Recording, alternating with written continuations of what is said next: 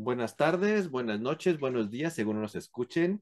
Bienvenidos a esta edición especial de Ingeniería Química en 5. Ah, debido a que, bueno, en nuestro país y en varias partes del mundo durante esta fecha se celebra el Día de Muertos y festividades alusivas, Halloween o similares según la región donde nos estén escuchando. Bueno, quisimos hacer un, un programa especial, no de Día de Muertos per se, pero sí aludiendo a qué cosas en la ingeniería química, que en su momento fueron muy exitosas, acabaron siendo dañinas, tóxicas, nocivas para la salud o para el medio ambiente.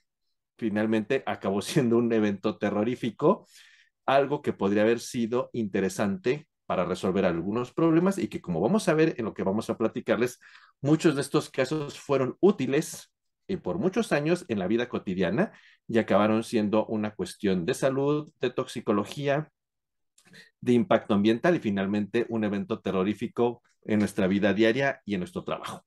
Como en todas las emisiones, nos acompaña Gabriel. Juan José. Hola a todos. César. Hola a todos. Y Eduardo. ¿Qué tal? Saludos a todos. Pues un gusto volvernos a encontrar aquí en esta edición especial después de nuestro receso que estamos tomando al cerrar nuestra primera temporada de programas consecutivos. Y bueno, quisimos encontrarnos en esta ocasión a propósito de esta fecha que ya he hecho mención. La dinámica en esta ocasión quizá va a ser un poco diferente a la que están ustedes acostumbrados, que solamente suele ser eh, preguntas detonantes y vamos comentando todos. En esta ocasión cada uno decidimos tomar uno de estos ejemplos tóxicos, nocivos y venenosos en la vida diaria y platicar cómo cosas que en su momento fueron grandes casos de éxitos de la química y la ingeniería química, hoy día son elementos, eh, productos eh, prohibidos en la vida diaria. Y entonces, pues vamos a empezar con Juan José. ¿De qué, qué, es el caso que tú nos vas a platicar? Hola, ¿qué tal? Bueno, pues yo eh, precisamente vamos a les vengo a platicar de un caso que pues fue muy, pues, muy sonado. Pues, seguimos pagando las consecuencias de, de, este caso todavía. Yo creo que por otros 50 años más, pero bueno, hasta más. Bueno, eh, pues resulta, yo le voy a contar un poquito acerca de este suceso, pues prácticamente eh, fue, eh, fue cuando pues se, sintió la necesidad, ya hemos visto que pues muchas de, de las cosas, de las innovaciones que se que se tienen, pues eh, comienzan con, un, con una invención. Entonces, eh, todo comenzó pues eh, con, la, con la parte de que las personas tenían la necesidad precisamente de, pues, de tener sus, sus alimentos refrigerados. y en aquel entonces, pues lo que usaban para pues, mantener la el, refrigeración, pues digamos, era el, pues, el, lo puedes tener en hielo o lo, pues, lo puedes tener en una máquina como ya la conocemos como de refrigeración. Eh, entonces, pues, eh, precisamente para hacer esa refrigeración, pues necesitaban un tipo de gas muy específico. Eh, en aquel tiempo se usaba pues gases que pues eran bastante tóxicos. normalmente pues era un problema porque pues imagínense esto en, una, en, una, en un hogar que tuviera alguna fuga esto, pues se volvía algo complicado, ¿no? Que eran, o eran muy tóxicos o eran altamente flamables. Entonces los ingenieros pues de aquel entonces pues empezaron a preguntar si pueden generar un gas que pues que fuese mucho mejor que pues ese tipo de gases como tal. Y pues se toparon con unos, unos, unos, unos gases que se los llamaron clorofluorocarbonos. Ese clorofluorocarbono que más tarde pues lo patentarían precisamente eh, esta invención y lo que conocemos como eh, pues, el freón, el freón fue ese nombre comercial que se le dio en aquel entonces y pues fue un éxito, ¿no? Porque estos gases pues hacían su función de la parte de refrigeración, y pues no, no tenían olor, pues no eran flamables, eran muy estables, entonces todo funcionaba perfecto para la parte de refrigeración y no solamente paró ahí esta parte, sino también en las aerosoles, en los solventes, pues empezaron a, usar este tipo de compuestos. Eh, pero pues realmente nadie se percató que esto podía tener algún efecto contra, contraproducente, ¿no? Entonces, este, hasta que pues más tarde, después de, de, cierto tiempo, pues se empezó a, a, notar este efecto, ¿no? Y, precisamente por ahí uno de los, un, mexicano, pues precisamente Mario Molina fue uno de los primeros que, eh, premio Nobel, por cierto, que pues empezó a, investigar, ¿no? Curiosamente se topó con, con, esta, con este fenómeno de estos gases, que estos gases pues son muy ligeros, son muy ligeros más que el aire, entonces tienden a subir hasta la estratosfera, se acumulaban en la, en estratosfera y eh, pues ahí se permanecían. O permanecen. El problema de esto pues vino que precisamente estos tipos de, compuestos tienen pues eh, digamos eh, en, su constitución una molécula de, cloro, si un átomo de cloro. Entonces, es, esta parte eh, en la estratosfera, pues los rayos que provienen precisamente del Sol, pues con cierta longitud de onda en un rango del ultravioleta, pues podían desprender ese cloro del compuesto y ese, y ese pequeño, pues digamos, átomo reaccionaba inmediatamente con algo que está en la estratosfera que nos ayuda pues a todo mundo, ¿no? Que es la capa de ozono, que es pues el, el gas, el ozono. Entonces, e, esta, e, esta este átomo reaccionaba con el átomo de, de, de, ozono y pues lo desintegraba pues formando monóxido de cloro y, y, el oxígeno. Entonces, esta iba debilitando poco a poco pues esta, esta pues famosa capa que nos, que nos protege de esos rayos pues, pues dañinos, ¿no? propiamente. Entonces, eh, en aquel tiempo pues empezó a hacer investigación acerca de esto y pues se concluyó que se estaba creando un agujero, ¿no? un agujero en la capa de ozono. Entonces esto, pues imagínense que nos lleguen propiamente todos los rayos así de la, de, la, directamente del sol, pues empezaban a, eh, a ocurrir pues ya fenómenos que conocemos como son el cáncer, ¿no? El cáncer, cáncer de piel, eh, cataratas, un desastre, ¿no? Es un desastre completamente para toda la humanidad no solamente para algunos, eh, esto pues, ha traído muchas consecuencias. Más allá también pues de un efecto que ya conocemos que es como el, el, efecto invernadero, que también estos compuestos pues tienen pues alta, alto también poder pues, de, de, generar este efecto invernadero.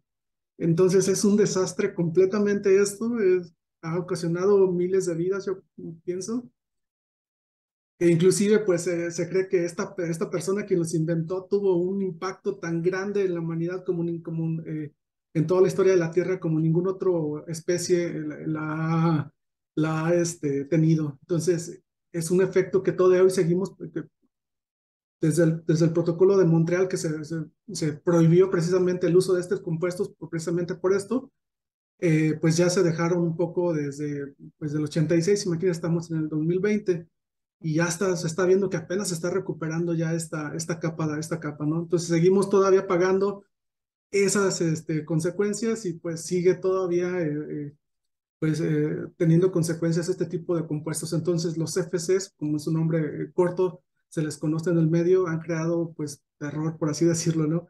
algo de lo que pues muy, muchas veces este, nos, no, pues, como algo tan sencillo que, que solucionó una, una, pues algo, algo, o se pensó que iba a ser algo pues benéfico para todos, y, y en un inicio pues así lo era completamente, ¿no?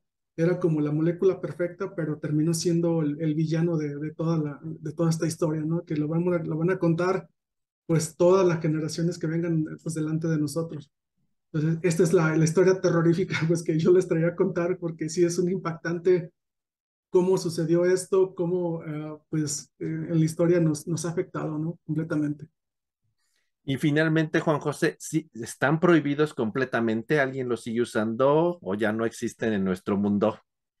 No, todavía, todavía, todavía lo, lo, siguen eh, por ahí usando, pero ya sí están prohibidos ya por, por ley, por así decirlo, ya en el protocolo de Montreal, pues ya ahí fue donde se dijo, ¿saben qué? Ya estos impuestos todavía no. Todavía hay otros compuestos pues que se usan, pero pues ya se tienen ya más cuidado pues de su manejo. Antes pues como lo usaban, imagínense en un aerosol, no sé, en el, en el, en el, en el, el, perdón, se me fue el nombre, en el... Desodorante. El desodorante que usamos a diario, imagínense, todo el mundo lo usaba, todo el mundo pues eso generaba... ¿Y esos productos cosméticos ya no los tienen? Eh, ya, ya no, ya tienen, ya sustituyeron por otro tipo de compuestos que ya no, pues, pues precisamente por esta problemática que ya hoy en día estaba preocupando que el que me puse en la mañana.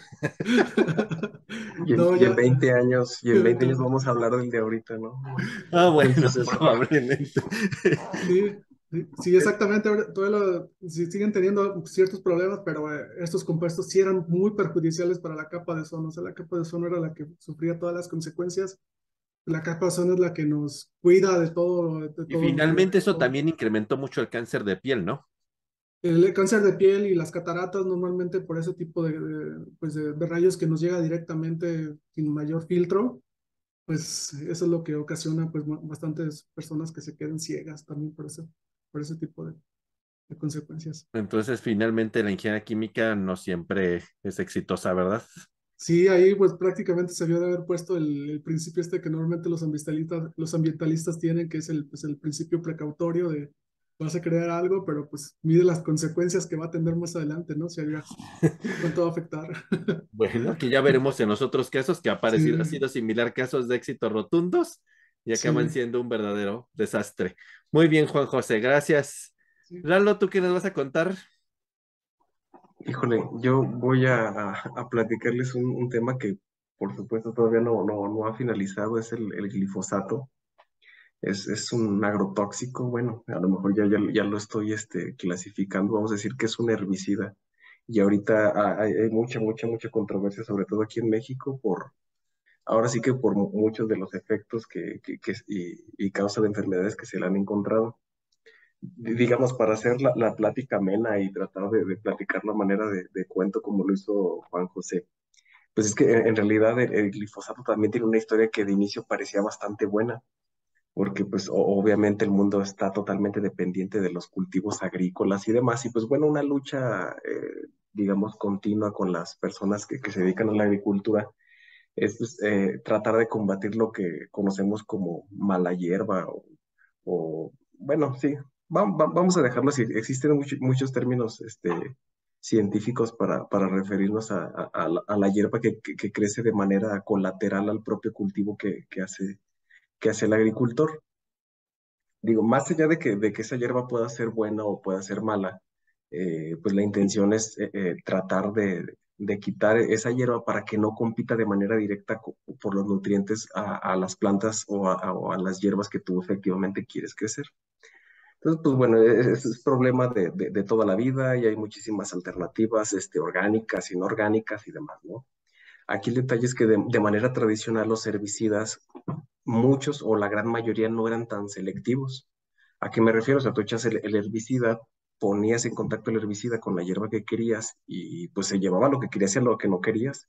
Y muy probablemente se llevaba, aparte de las hierbas, se andaba llevando a, a, demás animalitos y demás, ¿no? Entonces, pues bueno, por ahí se tenían graves problemas en ese sentido.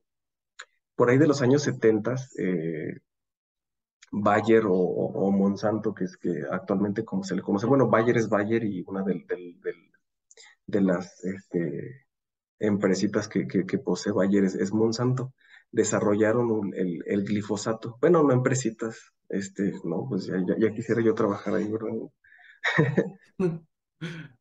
Pero bueno, este, o, a lo mejor no después de lo que les voy a platicar. Eh, de, desarrollaron, desarrollaron el, el, glifosato por ahí de, de, de los años 70.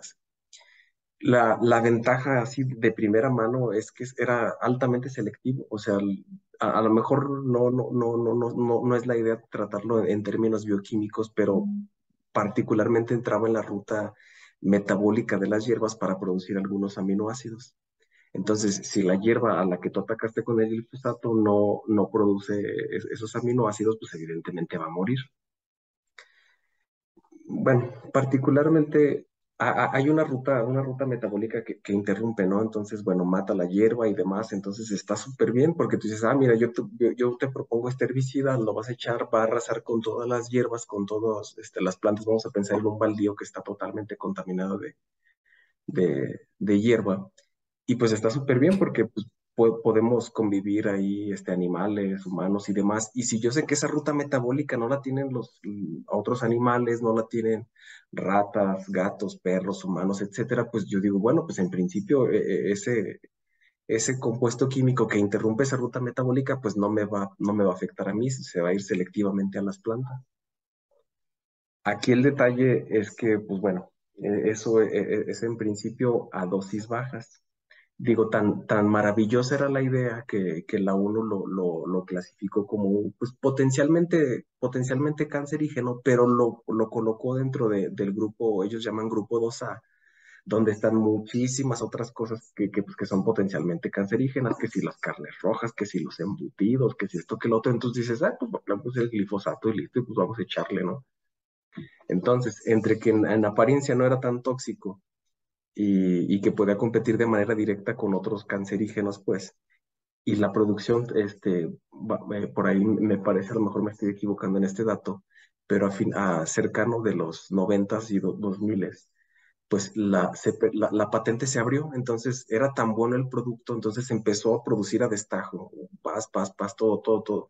Entonces era glifosato aquí, glifosato allá y todas las tierras llenas de glifosato. ¿Cuál fue el detalle? Que fue tanto, tan excesivo el, el, uso, pues que ya como que ya un poco preocupados de tanto dijeron, oye, pues ¿dónde va, ¿dónde va a ir a parar tanto glifosato? Pues yo le estoy echando y sí me estoy eh, eliminando las hierbas, pues sí, pero ¿y ese dónde va a parar? Ah, pues bueno, no nos vamos tan lejos aquí en, Campeche que, que, se produce mucha, mucha miel y mucha soya. Pues empezar, digo, hablo localmente por dar un ejemplo rápido. Empezaron a hacer pruebas de, de orina con los agricultores, pruebas de, de, de, demás. Entonces, pues ya o sea, los límites que, que permisibles recomendados de, glifosato, pues estaban súper, súper arriba. Y no nada más aquí en Campeche, eso, eso pasó en, todo, en, en, todos, en todos lados, en, en, Estados Unidos, en muchas partes de Europa. O sea, digo, ahorita particularmente el glifosato, particularmente Bayer a través de Monsanto, tiene más de 100 mil este, demandas contra, contra el, el, producto que en su momento distribuyó Bayer, que era Roundup, si, si mal no recuerdo. Entonces empezaron a acumular los, tanto los estudios, los estudios como tal, este, científicos para investigar la, las, este, ahora sí que los efectos colaterales del glifosato. Y se comenzaron a, incrementar las demandas en contra de Bayer. Entonces, pues bueno, digamos, es, es, algo que todavía no termina, es algo que todavía está en proceso, pero cada vez los compendios, ahora sí como, como si fuera un, este, un compendio de investigaciones científicas, pues va incrementando. O sea, de hecho, eh, es, es, un compendio bastante famoso que se llama Antología Toxicológica del Glifosato y van mil y cacho artículos así científicos donde se habla de, pues es que te produce alteraciones en el sistema nervioso central, este, si, si una persona que está esperando un bebé entra en contacto con cierta cantidad de glifosato, pues el niño va, eh, va a nacer con ciertas malformaciones, con, con, con, con cierto deterioro en, en, el sistema nervioso. Entonces ahorita está prohibido en muchísimos, bueno, aquí en México todavía no está 100% prohibido, pero en algunos países de, Europa, Alemania, Francia, Italia, Luxemburgo, por nombrar algunos, está, está totalmente prohibido. Entonces, pues lo, justo como decía Juan José, lo que de, de, de, primera mano parecía bastante bueno, pues resultó ser no tanto,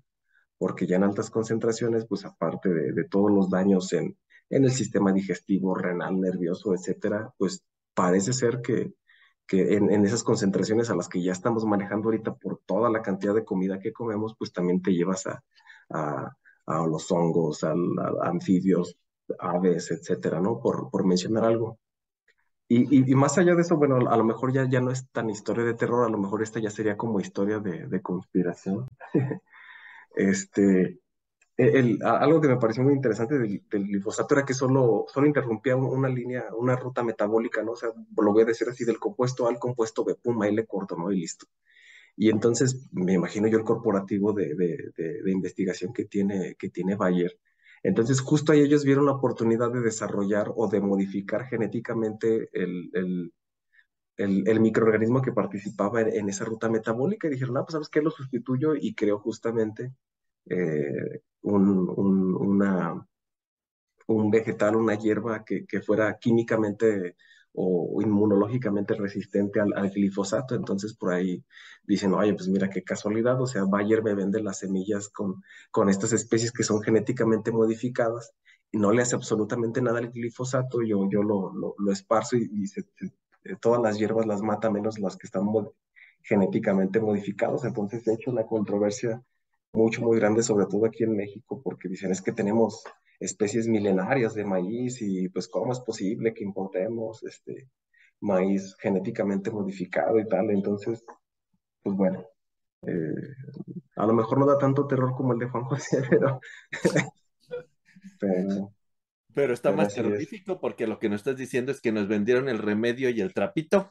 Así es, exactamente. Eso es más terrorífico porque eso habla de malicia, si es que así fuera si, si, es que si fueron así que pues solo ellos saben, ¿no? O sea, ahora, sí que como hubo los, los Wikileaks y algo así, o sea, hay tantas demandas y tanta investigación alrededor de Monsanto y de Bayer que hay, este, hay como, como Bayer Leaks, ¿no? Monsanto Leaks, o sea, muchas investigaciones de, ay, es que mira, aquí ustedes sí sabían y, y, y, dicen que no, y no, entonces hay un relajo ahorita. O sea que es más terrorífico todo eso que el mismo producto, como ya Gabriel también veremos, ¿verdad, Gabriel?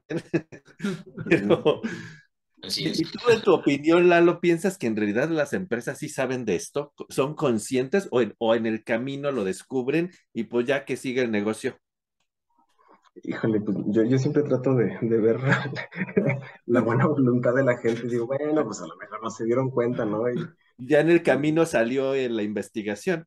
Pues sí, y, y es que, híjole, digo, si, si, quisiéramos que nada causara, o sea, hay, hay veces pienso yo que hasta los propios procedimientos tradicionales y orgánicos y demás tienen ciertos, vamos a decirlo así, ciertos efectos colaterales, cuanto más cuando nos ponemos, nos ponemos a experimentar con, con compuestos ahí súper raros, ¿no? O sea, no sé, se, me hace como súper, súper malévolo pensar, pensar que, que, te venden el, el, remedio, y la enfermedad y la medicina.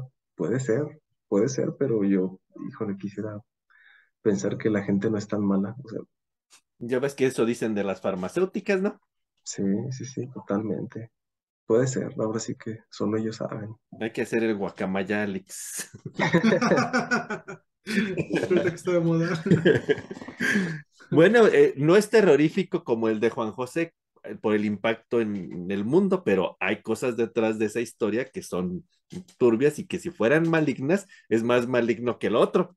Sí, y a, lo mejor no, no, no, es tan terrorífico porque o sea, es bastante nuevo, pero si nos ponemos a pensar eh, cuánto, cuánto glifosato ha, permeado a los mantos acuíferos, cuánto glifosato queda ahí, este, ahora sí que estancado en, el, en, en los sustratos, eh, demás, entonces a lo mejor ahorita no se alcanza a ver y dices, ay, bueno, pues sí, a lo mejor nacen con daño en el sistema nervioso a lo mejor es como digamos en el corto plazo, pero en el largo plazo puede, puede ser un, un cuento así como el que platica Juan José. De, Ojalá que, no. vayamos a pagar por muchas generaciones, ¿no? Como el Pro, así. oh, oh, puras cosas de terror están sacando.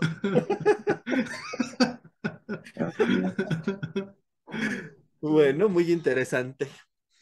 Yo creo que todos alguna vez hemos comido un delicioso omelette en una, en una cacerola de teflón que no se nos pega, o un rico hotcake, o un waffle. ¿Y qué hay de terror detrás de eso, Gabriel? Pues, como diría Eugenio Derbez, una historia horrible, horrible. este, sí, bueno, justamente voy a hablar de teflón, bueno, más concretamente de los PFAs, ¿sí? Que son, bueno, los PFA son sustancias perfluoroalquiladas, en pocas palabras son átomos o cadenas largas de carbono con flor, ¿sí?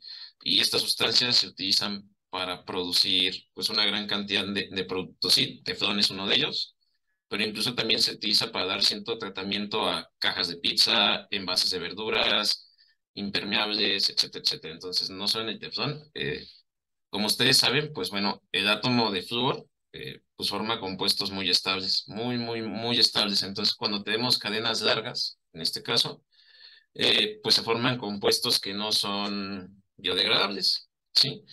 Entonces, eh, la toxicidad de los PFAs ya se conoce desde hace mucho tiempo, pero realmente, pues no se, no había sido muy, pues muy estudiado, no se le había dado mucha, mucha importancia, ¿sí? el problema de estos PFAs es que son sustancias tan tan estables que no son biodegradables, ¿sí? Por eso se les conoce como químicos eternos, ¿sí?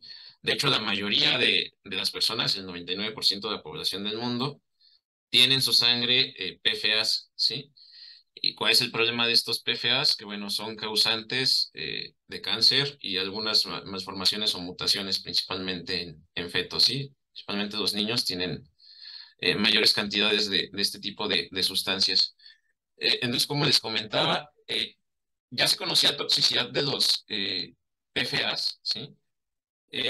pero realmente pues no se le había dado mucha importancia a, digamos, a esta toxicidad porque no es un compuesto que, digamos, tradicionalmente la población esté expuesta. ¿Cuándo fue cuando empezó a, a verse un poquito, o se empezó a estudiar un poquito sobre, sobre este tipo de sustancias?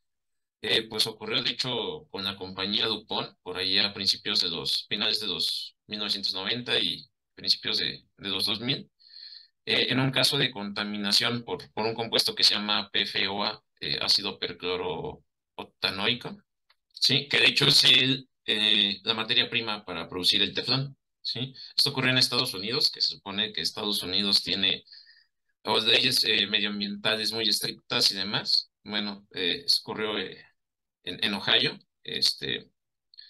Y bueno, ¿qué era lo, que ocurría? Pues bueno, DuPont tenía una, una, una pequeña planta ahí, que, bueno, ni tan pequeña, que producía eh, pues digamos, el, teflón sí, no era una planta reciente, era una planta que llevaba operando ya décadas, desde los 80, 60, no recuerdo ahorita exactamente bien, pero eh, ¿cuál es el problema de, digamos, de, de esta cosa? Que bueno, Dupont tiraba el PFOA eh, o residuos de PFOA al río, ¿sí?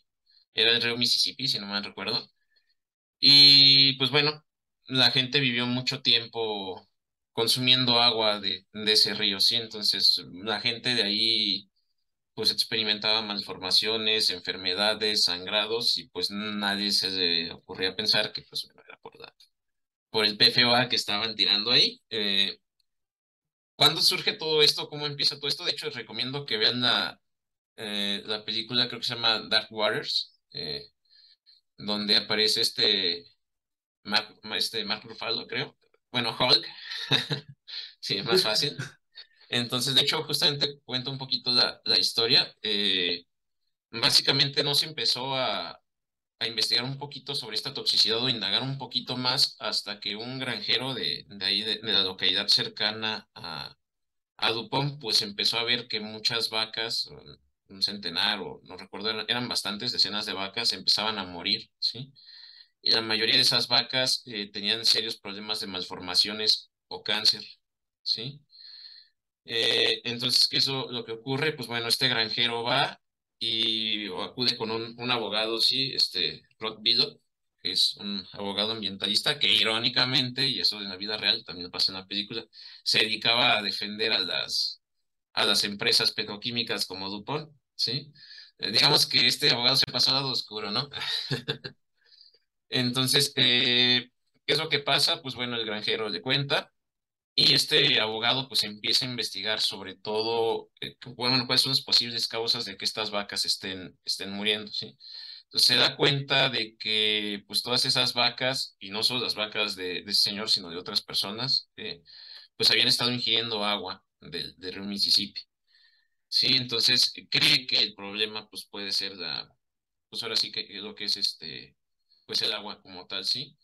Indagando un poquito más, pues bueno, se encuentra que muchas personas a lo largo de los años de la compañía Dupont, sobre todo las personas que estaban eh, cercanas al PFOA o que manejaban el PFOA, tenían, tendían o tenían una tendencia a generar cáncer o que su descendencia tuviera malformaciones, ¿sí? Entonces es cuando se empieza a indagar un poquito en, en esto, ¿sí?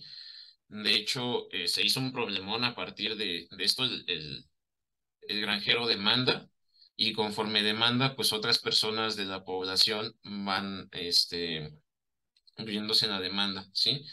Eh, este caso fue tan, tan, pues ahora sí que tan grande que, pues ahora sí, esto llegó casi al Congreso de los Estados Unidos. Eh, se hicieron estudios para, para determinar esto, sí, y bueno, al final pues se concluyó que efectivamente el PFOA es causante de cáncer, ¿sí? Y malformaciones, ¿sí? Normalmente, pues bueno, nosotros con el teflón no deberíamos de, preocuparnos porque idealmente el teflón, pues bueno, es este, pues ese es bastante estable, de hecho se usa para prótesis y demás. ¿Cuál es el problema con el teflón y muchas otras sustancias? Por ejemplo, en el caso del teflón, pues bueno, se degrada a partir de 300 grados centígrados, ¿sí? ¿Y en qué se degrada? Pues bueno, degrada PFOA, ¿sí? De ahí que la mayoría de las personas tengamos esa sustancia en nuestra sangre, ¿sí? Y que seamos más propensos que generaciones anteriores a tener malformaciones o que nuestra descendencia tenga malformaciones o cáncer, ¿sí? Eh, ¿Cómo puedes evitar esto? Pues bueno, cocinando a menos de 300 grados, que yo la verdad dudo que eso, yo al menos no me pongo a medir la temperatura del sartén, ¿sí? Ya, ya está calientito y ya vámonos, este, ya está para hacer un huevo. Entonces, eh, pues yo creo que, esta es una historia así de, de cómo ahora sí la avaricia puede vencer a, la buena fe. Sí, el, el, teflón se creó, bueno, de hecho no se creó, eh, de hecho se descubrió por, por accidente, pero bueno, las aplicaciones fueron con la mejor intención. Aquí, ¿cuál es el problema? Que Dupont ya sabía de décadas atrás y ya tenía estudios internos, ¿sí? De que el PFOA causaba cáncer y que era un, un posible cancerígeno y, y mutágeno, ¿sí? Entonces, aquí el problema es que pues no dieron el aviso pertinente las autoridades y siguieron tirando eso, ¿sí? Entonces, si bien la industria química pues ha traído bastantes beneficios, pues también esto nos deja entrever un poquito como el lado oscuro de la, pues no voy a ser de ingeniería química, sino de la industria química como tal, ¿sí? Eh, sí, la industria química ha traído mucho beneficio, pero también tiene sus, sus lados o, claroscuros, ¿sí? Como, como puede ser esta parte de los, de los PFOs.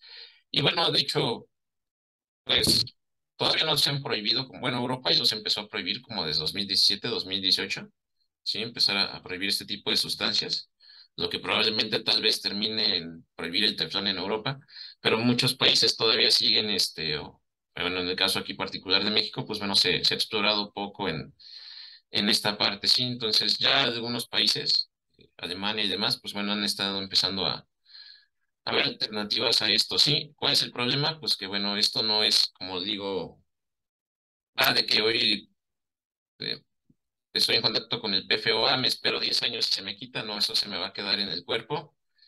Y pues bueno, así va a quedar y probablemente eso termine pasando a, a mis hijos, sobre todo las madres que lactan o demás, el PFOA se transmite mucho por la leche materna, pues bueno, terminen dándoselo a los, a los niños. Y entonces aquí tenemos un claro problema de salud pública y que yo creo que, bueno, nos deja, como comentaba hace un momento, pues ver un poquito de lo malo también de la, de la industria química.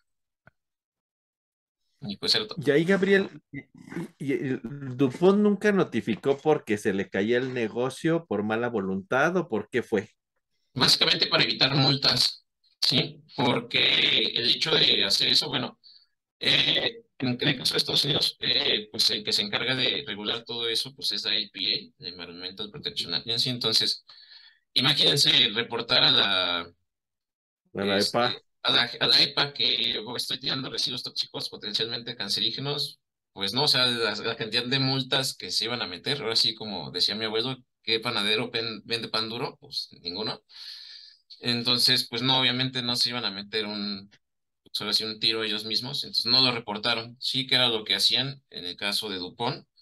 Las personas que estaban en contacto, que ya presentaban problemas, pues las descansaban, ¿sí? Ya después, ya que están mejorcitas, pues vamos otra vez.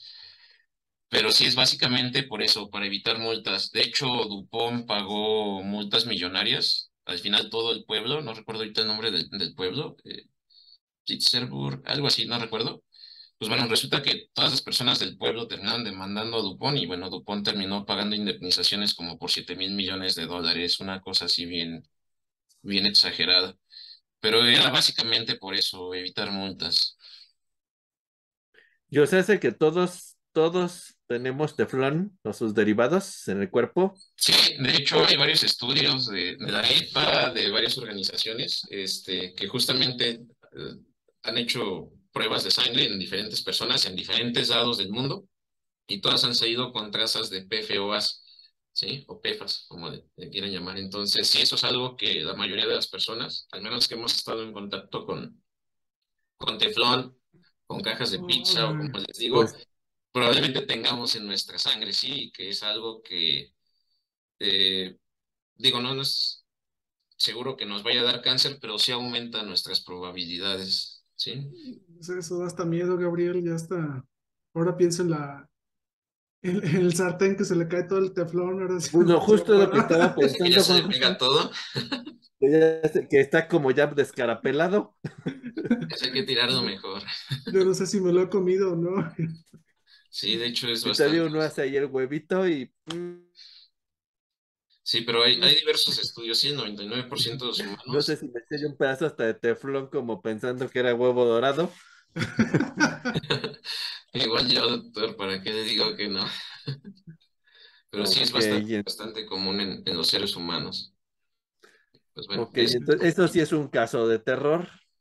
sí, sí, sí, sobre todo porque yo creo que cuál es el principal problema aquí es que seguimos consumiendo el teflón. ¿sí? Y no se ve, este, pues ahora sí que, que vaya a haber algún cambio en el mercado, ¿sí? El teflón, vuelvo a repetir, es estable mientras no se calienta más de 300 grados, ¿sí? El problema es que, pues bueno, estos no se encuentran solo en el teflón, ¿sí? Sino en muchos otros productos, sí, que no necesariamente tienen que estar a esa temperatura para degradarse. Entonces, pues bueno, es un poquito. Nos dejaste así, estupefactos. Si ven la película de Deep Waters, está... Yo ya la vi, pero me- ya hasta se me había olvidado, Gabriel. Pensé que Y no, no hablando podía de- seguir comiendo mis huevitos y Sí, mis sí, hotcakes. yo me quedé sorprendido. La verdad era una historia que yo desconocía hasta que vi la, la película y ya después empecé a indagar y dije, oh my god, todo es cierto. Es cierto, sí. Yo pensé que estabas hablando de la película de B de Venganza. Más parece, pero no. Otro caso de éxito que acabó siendo dañino y maligno, ¿verdad, Gabriel? Así es. Y bueno, ahora César nos va a contar otro, otro caso. Yo les contaba antes de que empezáramos el programa, cuando yo era niño, que soy mucho más viejo que todos ustedes, y los niños en la primaria se empiojaban, ¿qué hacían las abuelas? Pues iban al, bueno, no había Oxxos, en mi época todavía no existían, eran tiendas así como en las calles, eh, las misceláneas llamaban, ¿verdad? Así una tiendita. Y entonces pues llegabas al señor y le decía, me da 10 pesos de DDT. Y, y llevabas tu frasco y, y ya te vendían y hasta una bombita. Y bueno, pues si un niño se empiojaba, era muy probable que el remedio efectivo y eficiente era ponerle en la cabeza, una bolsa de plástico y lo sentaban al sol un ratito. Y ya no lo bañaban y el niño quedaba desinfectado, pero a fondo, ¿verdad, César? Así es, justamente me toca hablar de un tema que a mi parecer también es terrorífico, pero al final ustedes me dicen. Mm, Justamente como lo mencionó el famoso DDT o diclorofenil tricloroetano, que pasó de ser el producto que decíamos que era el milagroso al despertar de lo que conocemos como el, eco- el ecologismo moderno. De alguna manera, digo, para planteárselos, se decía que era tan seguro que hasta se podía comer. Hay un documental por ahí de 1946 que está en varias, bueno, específicamente un eh, eh, entomólogo que está en Kenia, que en ese entonces era una colonia británica, que les quería mostrar a los africanos que era tan seguro el producto que se sentaba con su tazón de avena, le rociaba DDT encima y para adentro se lo metía. Pero pues tal era pues la incertidumbre que tenían los, las personas africanas que pues ellos sí dijeron, no, pues hay algo ahí eh, con esto que desconfiaron como tal. Pero vamos a regresarnos un poquito a la historia de esto. Por ahí de 1874, un personaje de origen de Viena, de alguna manera, que se llamaba Otmar Ziedler, empieza a hacer algunos ensayos, algunas reacciones en el, laboratorio, también era estudiante de doctorado, entonces empieza a hacer muchos ensayos y empieza a hacer en su libretita varios apuntes. Entonces deja por ahí lo que se conoce como el DDT o este difenil tricloretano en su libretita anotado. Pero pues lo deja ahí como que pues dentro de sus varias reacciones de tesis doctoral, como que algo que potencialmente podía tener algún uso, pero no lo utilizan como tal. No es hasta 1930 que un suizo llamado Paul Hermann Müller, eh, el cual fue encomendado por su, jefa, de alguna manera, que era la química eh, JR, eh, si no me equivoco, se llamaba Keiki, que le dice, ¿sabes qué? Tenemos que desarrollar un producto, una insecticida que sea capaz de proteger a la lana al ataque de las polillas. Entonces dice, pues ayúdame a hacer esto, ¿no? Y dice, órale, vamos a buscar cuál es el potencial insecticida. Y empieza a experimentar y se encuentra con estos apuntes del, del, bienes y dice, bueno, ¿por qué no utilizar esto? Entonces Sieler de alguna manera utiliza, ve que es un potencial insecticida letal, que es persistente hasta en dosis muy, muy pequeñas eh, eh, para los insectos como tal. Entonces podría utilizarse para eh, para matar a los insectos como tal y proteger las lanas, proteger de alguna manera eh, también los, los plantíos. Entonces, por ahí de 1940, pues ya se patenta y llega unos años después de Estados Unidos porque pues era un producto milagroso y empieza a, a, fabricarse indiscriminadamente, ¿no? Hubo un despliegue muy, muy amplio para su fabricación. ¿Por qué? Porque hay que recordar que en estos tiempos pues, se desarrolla la Segunda Guerra Mundial y se utilizaba como, de alguna manera, como... Eh, una protección de las tropas aliadas para, para, la malaria. Hay que recordar que la malaria pues, se transmite por los mosquitos, ¿no? Entonces rociaban las tiendas y tenían ahí todo eh, el DDT que podían utilizar para matar a los mosquitos y que no, pues, no se les murieran antes de llegar a la batalla, ¿no? De alguna manera. Eh, básicamente, pues fue un producto exitoso, pero pues no paró ahí, ¿no? ¿Verdad? De alguna manera fue una expansión meta, meteórica, de alguna manera, si le podemos decir, se utilizó tanto como pesticida, como un producto pues, agrícola de alguna manera, y como bien lo mencionaste ahorita, Gabriel, hasta muchas veces hasta para matar los piojos de alguna manera, ¿no? De hecho, se tenía la creencia que para eh, que la poliomielitis, esta enfermedad era transmitida por algunos insectos, entonces también se utilizaba el DDT pulverizado por las calles así, por los camiones pasaban y los lo pulverizaban y lo rociaban para cuando hubo muchos casos de poliomielitis, ¿no? Entonces, en sus bocadillos, tranquilamente los niños se comían el DDT así entre bocadillo y bocadillo, porque pues se formaba una niebla, ¿no? De este, de este insecticida como tal que es esparcido por los vehículos. Pero pues de alguna manera se planteaba en ese entonces que era no el apocalipsis para nosotros, ¿verdad? Se planteaba que era el apocalipsis para los insectos, todo era muy bonito hasta ese entonces. ¿Por qué? Porque era un producto con cierto carácter hidrofóbico, de alguna manera se quedaba o se transmitían las, se quedaban las terminaciones de las patas de los insectos como tal, que eran repelentes al agua, estas se absorbían, paralizaban a los insectos y pues se morían. Entonces hasta el momento todo parecía miel sobre hojuelas. Pero ¿qué pasó? Pues se fabricaron millones y millones y de alguna manera hasta potenció un premio Nobel al famoso Müller que les platicé hace ratito, que ahí en 1948 le entregaron su premio Nobel, pero pues no todo era miel sobre hojuelas, como les dije. Por ahí se empiezan a dar los primeros indicios de que tenía potencialmente eh, problemas el DDT. Por ahí de 1945, nosotros todos conocemos a la revista Time, que años antes decía, pues el DDT era lo mejor de lo mejor, pues ahí de 1945 dijo, ay, caray, no, es un arma de doble filo porque pues como que puede ser que al mismo tiempo que ayuda nos puede estar perjudicando. Entonces, pues ya de alguna manera ya despertó una cierta hormiguita y hay un, personaje, una, bióloga muy famosa de nombre Rachel Carson, que pues realmente mm, empieza una cruzada medioambiental muy, muy fuerte con esto en donde en 1962 eh, había alcanzado un éxito y de alguna manera sacó una obra muy, muy importante que era eh, de alguna manera eh, que, aludía más que nada pues a que ciertas especies de aves ya no se podían reproducir por toda la, por todo esta, el DDT o la insecticida que se había esparcido pues de alguna manera no eran capaces de reproducirse, los huevos que, que, tenían estaban mal logrados, entonces como que era el primer gran síntoma de que el DDT no era tan milagroso, ¿verdad? Sino que tenía sus grandes problemas como tal. Entonces, este, esta obra que se me fue el nombre ahorita, ya lo recordé, se llamaba como título de terror, de obra de terror en la primavera silenciosa. Primavera silenciosa. Exactamente, entonces de alguna manera, este, pues describe de una manera muy sombría, ¿no? Y vaticina de alguna manera que hay, varios perjuicios medioambientales con el uso masivo del DDT como tal. Entonces, pues abre un debate, ¿no? Saca ciertas publicaciones y abre un debate y decir, bueno, pues tiene ciertos, no, muchos problemas el uso masivo del DDT y empieza a tener opositores, ¿no? Porque pues como lo platicaron en su momento Gabo y en su momento Eduardo con Monsanto, pues las grandes empresas por detrás dicen, pues yo quiero seguir produciendo, entonces esto sigue siendo un milagro, ¿no? Y, y pues empieza a tener detractores, pero por el otro lado también gente pues empieza a estudiar y dice, no, pues sí, sí tenemos de alguna manera...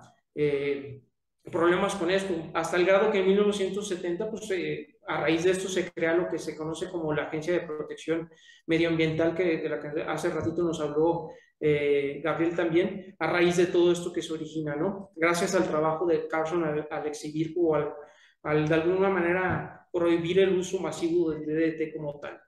Entonces, pues no llega hasta ahí, ¿no? Los efectos hasta ahí se ven, pero se empieza a ver efectos nocivos hasta este siglo como tal, se empezaron a ver que pues era un, el DDT es un disruptor endocrino, perdón, o sea que es probablemente cancerígeno para humanos, no nada más se para con que no, los, las especies no se pueden reproducir, sino que potencialmente también los humanos podemos tener cáncer a raíz de esto. Se les relaciona, por ejemplo, con trastornos de autismo también. Para hace ratito que nos contabas que nos iban a comprar y que nos rociaban ahí para matar ahí los piojos como tal, pues también puede ser que muchas personas eh, se relacionan con trastornos del autismo por todo ese uso indiscriminado que le dimos, hasta con aumento de obesidad, para no serles tan largo el cuento como tal. Las mujeres, por ejemplo, pues eh, problemas de, de, ¿cómo se llama?, de reproducción, de alguna manera no podrían tener o presentar eh, problemas de fertilidad como tal. Pero pues hasta ahí eh, podemos decir que del 2000 al 2014 el DDT pues, se redujo su producción, pero en un torno del 30%, ¿no? No era como que desapareció del mapa como tal. Eh, por ahí, hasta la fecha, si no, me, si no mal recuerdo, todavía, por ejemplo, la Organización Mundial de la Salud la sigue recomendando, por ejemplo, para el uso contra, eh, contra países que tienen problema de malaria, malaria, por ejemplo, ciertas regiones de Sudáfrica. Eh, entonces, como es un producto que puede ser hasta barato y es fácil, es asequible de alguna manera, entonces le dan ciertas alternativas para matar mosquitos, pero hay que recordar, como se los cuento, pues que es un problema que, que realmente es, es potencialmente terrorífico, así como lo cuentan ustedes. Y ahí va el por qué, porque justamente hace poco, pues de alguna manera se, se, vio que pues este DDT está calificado o lo calificaron hace poco como un contaminante orgánico persistente, que quiere decir que tiene una vida media a lo largo de un entorno de 500 años por ahí, ¿no? Y que pues de alguna manera es difícil de eliminar como tal y con todo lo que les digo que, que con problemas que se pueden presentar, pues a lo mejor los efectos no los vamos a ver tampoco ahorita tan tan justos, ¿verdad? Pero los efectos a lo mejor los podemos también ir viendo a futuro como tal. Y esa es la parte terrorífica de esto, que todavía no logramos, a pesar de que ya vimos el panorama, ya se creó una agencia de protección ambiental a raíz de todo esto, todavía no logramos decir, pues, ¿por no erradicar esto? Que sí tuvo su parte medianamente buena porque puede ayudar a combatir ciertos problemas, pero también tiene un potencial eh, terrorífico, maligno por ahí que, que nos puede originar, originar perdón, eh, algún problema al ser humano, a las especies, a, a, muchas cosas. Y entonces ya está completamente prohibido, César.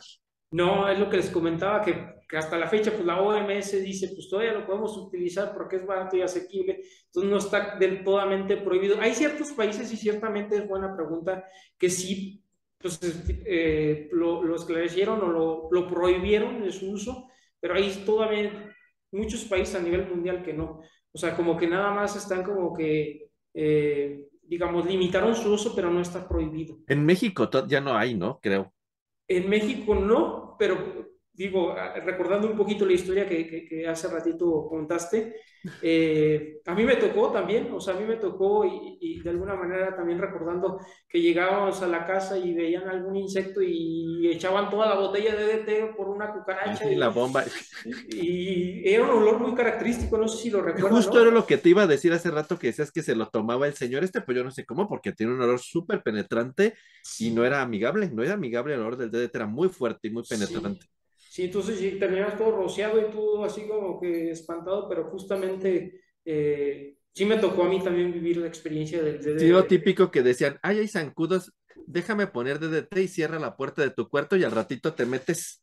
Sí, como Pacheco, ¿verdad? Después del rato como que ya... O sea, le echaban DDT, cerraban la puerta de los cuartos y ya al ratito ya ya pueden, o sea, ábranle para que se aire, sí, pero sí, un olor súper, súper, eh, no podría definirlo, pero sí puedo decir, es olor de DDT. Exactamente. Y no era, y no era padre, no era un olor padre.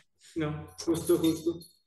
No era un olor padre. Yo creo que, no, sí, yo ya no lo he visto, pero yo recuerdo que era algo común, una botella, hasta el comercial, una botella decía Bayer, de, de, de, una botella color ambarera, la recuerdo perfectamente en la versión de esas tiendas misceláneas que llegabas, me da 10 pesos y te echaban en un pomo así, sacaban esa botella así de Bayer, como unas garrafas ámbar, recuerdo perfectamente.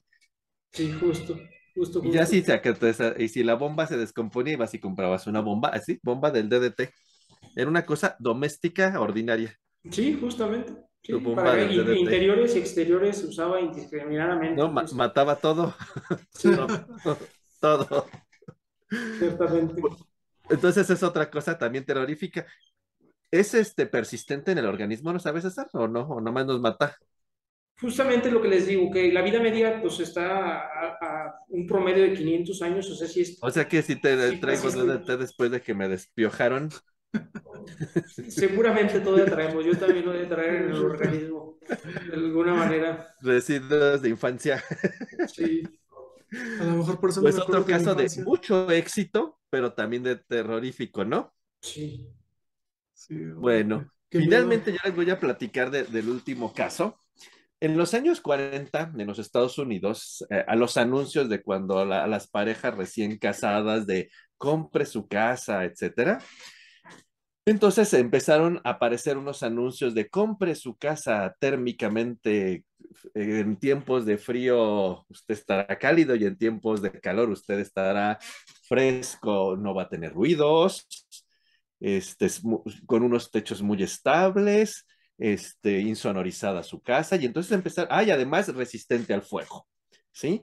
Entonces, bueno, pues entonces empezaron a vender eh, pues estas nuevas casas y residencias, este, ah, pues con esas nuevas virtudes. Además decían, bueno, eh, eh, estos, este nuevo material es resistente a los químicos, es resistente a la abrasión. Y entonces, pues era una cosa como que estable a todo, ¿no? O sea, tenía todas las virtudes, era estable térmicamente, químicamente, mecánicamente, e insonorizaba y aparte era como tenía ciertas propiedades, digamos, de transferencia de calor, que cuando hacía calor templaba y cuando hacía frío estaba cálido, ¿no?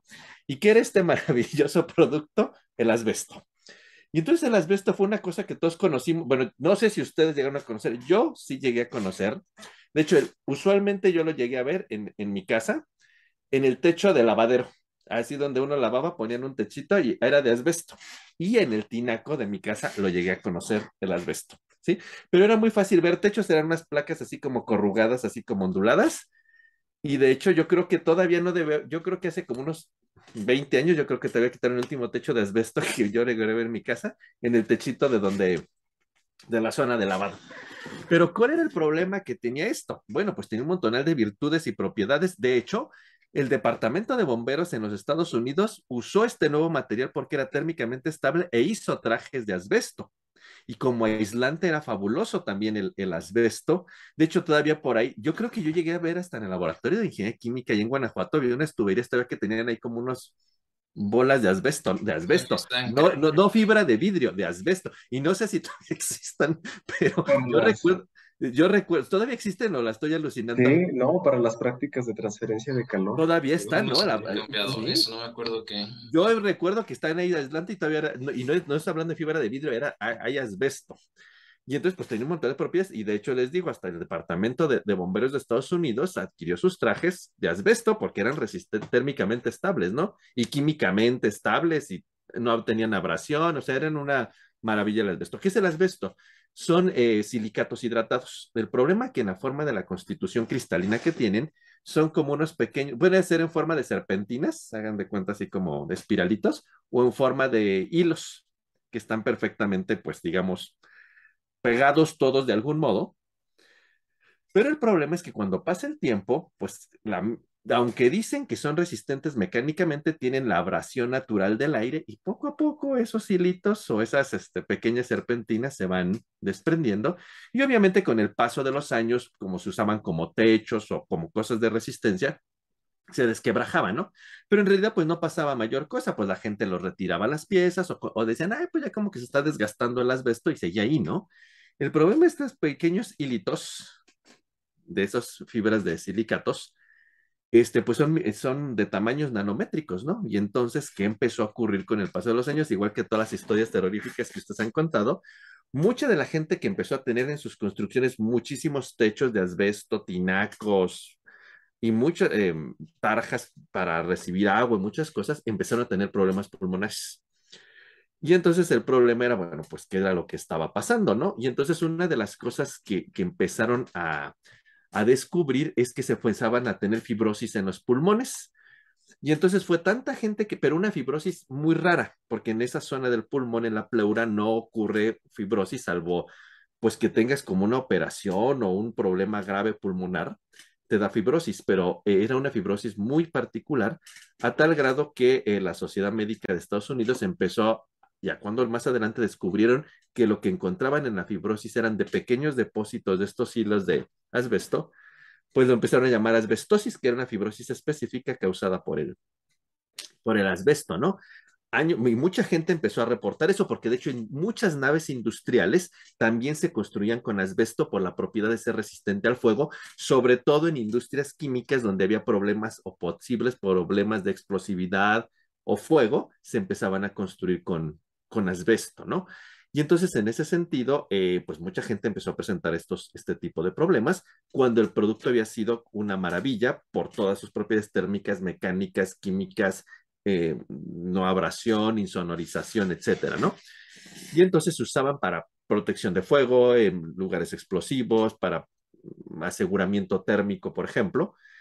Y entonces también empezaron a reportarse gente que presentaba un tipo de cáncer muy, muy particular, ¿no? De hecho, eh, se llama, tiene un nombre raro, se llama mesotelioma maligno, que es un tipo de cáncer que se da en toda la pleura.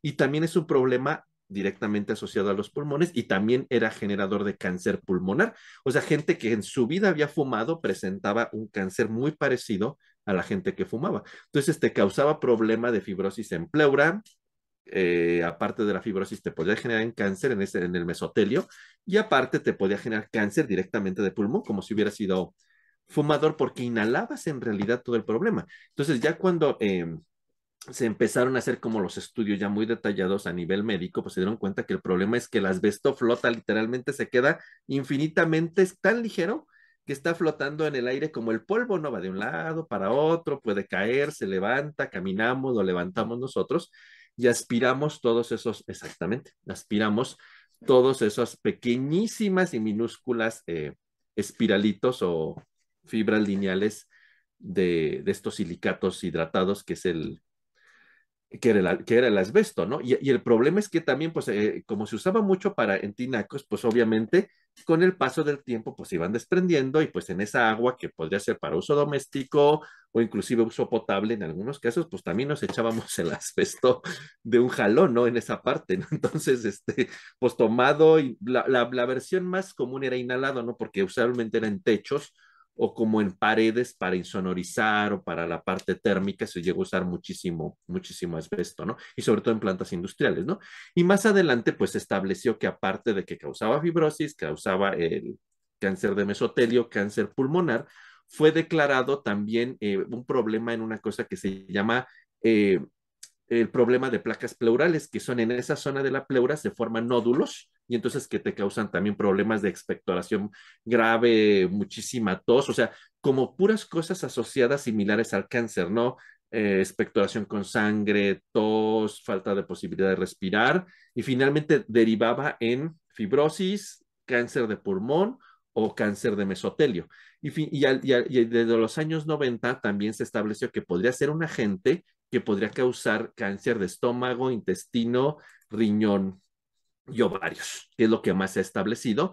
Y del Departamento ya de Salud de los Estados Unidos finalmente lo puso en los años 90 en la lista de los cancerígenos y pues literalmente fue pues está en desuso. De hecho, pues gracias a eso así el, anuncio creció Rotoplas en México, ¿no? Porque quitamos todos los tinacos de asbesto y pues tuvimos que sustituirlos por recipientes literalmente de plástico. Yo no sé si ese plástico sea seguro, no lo sé, es otra historia, pero sustituimos todos esos recipientes, sobre todo que era en México. Yo estoy seguro que casi todas las casas de los años 80 hacia atrás tenían, si tenían tinaco, era un tinaco o no había otra forma eran tinacos de asbesto, eran como unos cilindros ovalados, me acuerdo, grandotes.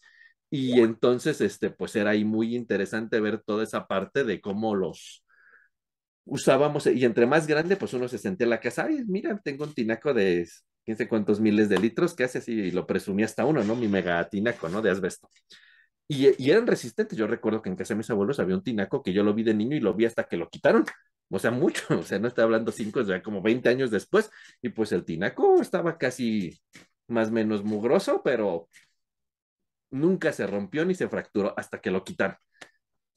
Entonces duró al menos 20 años y pues nomás más mugrosito, seguramente desgastadito, pero nunca se rompió ni nunca le pasó nada. Y, y también les digo, yo todavía llegué a ver unos techitos de teflón en el lavadero, en el techito de lavadero, que era muy común tener techitos de teflón. O si tenías como en el patio, un patio en tu casa, ponías un techito de teflón para tomar el fresco, ¿verdad? Con una inhalada de teflón en el camino, ¿no? Sí. pero, pero era un material que fue muy usado en, en las construcciones, techos, tinacos y en, en los bomberos usaban tarajes de, de asbesto.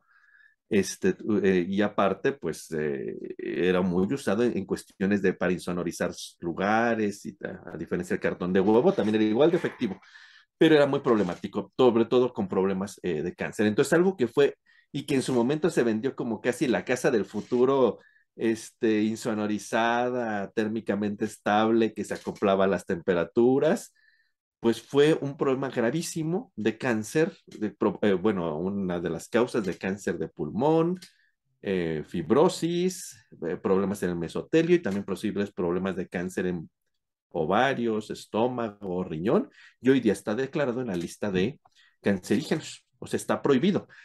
Yo no sé, en México yo no he visto ya nada como muy evidente que sea de asbesto, según yo, pero les digo que también en el laboratorio de química hay algo de asbesto que existe, pero bueno, eso lo vamos a obviar, pero creo que en México sí está prohibido y en, la, y en casi todos los países del mundo ya está prohibido el uso de, de asbesto a, pesar de sus propiedades mecánicas, térmicas y químicas, porque es estable a todo, o sea, no se descompone con casi ningún ácido lo, descompone, entonces realmente es un material sumamente estable. Y es otro caso de éxito que fue muy exitoso desde los años 40 como hasta inicio de los años 90 y pues ahora pues ya es algo que no está en desuso y que en que su momento se vendía como la panacea en la construcción. Entonces, otra cuestión de algo, un producto químico que fue súper vendido, con súper uso y hoy día está prohibido y no lo podemos ni ver y es otro caso también terrorífico. Bueno, finalmente muchachos, para, para terminar, ¿qué, ¿qué, dirían sobre esto? Algo súper breve en dos, tres, dos palabritas. ¿Qué, dirían para la industria química del futuro para evitar eso? Juan José, en dos palabras. Sí, es el principio precautorio para mí sería. Lalo. Yo creo que nunca terminamos en realidad de, hacer los análisis suficientes a, futuro. O sea, yo creo que es, como la, bueno, el aprendizaje. O sea, sí, sí, haces mucho, pero ya, ya, ya hasta que lo implementas puedes ver la consecuencia. Gabriel. Yo creo que sería evitar la avaricia, doctor. Ay. ok. César. Y, yo me iría por el lado de que pues, sí hay historias de terror y todo esto, pero también dentro de todas esas historias de terror, pues también se crearon agencias de protección, ¿no? Hay un lado que de alguna manera también es rescatable de todo esto. Y como dijo, lo mencionó Eduardo, es el aprendizaje, ¿no? O sea, sobre la marcha también hay que aprender de la historia y que finalmente pues esto generó toda esta conciencia ecológica y de sostenibilidad que hoy tenemos, ¿no? Y que es en la que se mueve tanto la vida industrial como la vida, la vida química. Pues para finalizar, como todos nuestros programas, muchachos, sus palabras, Juan José. Eh, capa de ozono. Gabriel. Cancerígenos. César. Daño colateral. Lalo. Herbicidas y finalmente yo sería asbestosis. Así que si no sabían, si hay cosas peligrosas, dañinas, tóxicas y malignas dentro de la química, pero de mucho aprendemos de ello. Muchísimas gracias por su atención y por, por sus likes y sus views a este programa especial. Y ténganos paciencia, muy pronto estaremos de regreso. Saludos a todos. Saludos. Saludos. Adiós. Adiós. Adiós.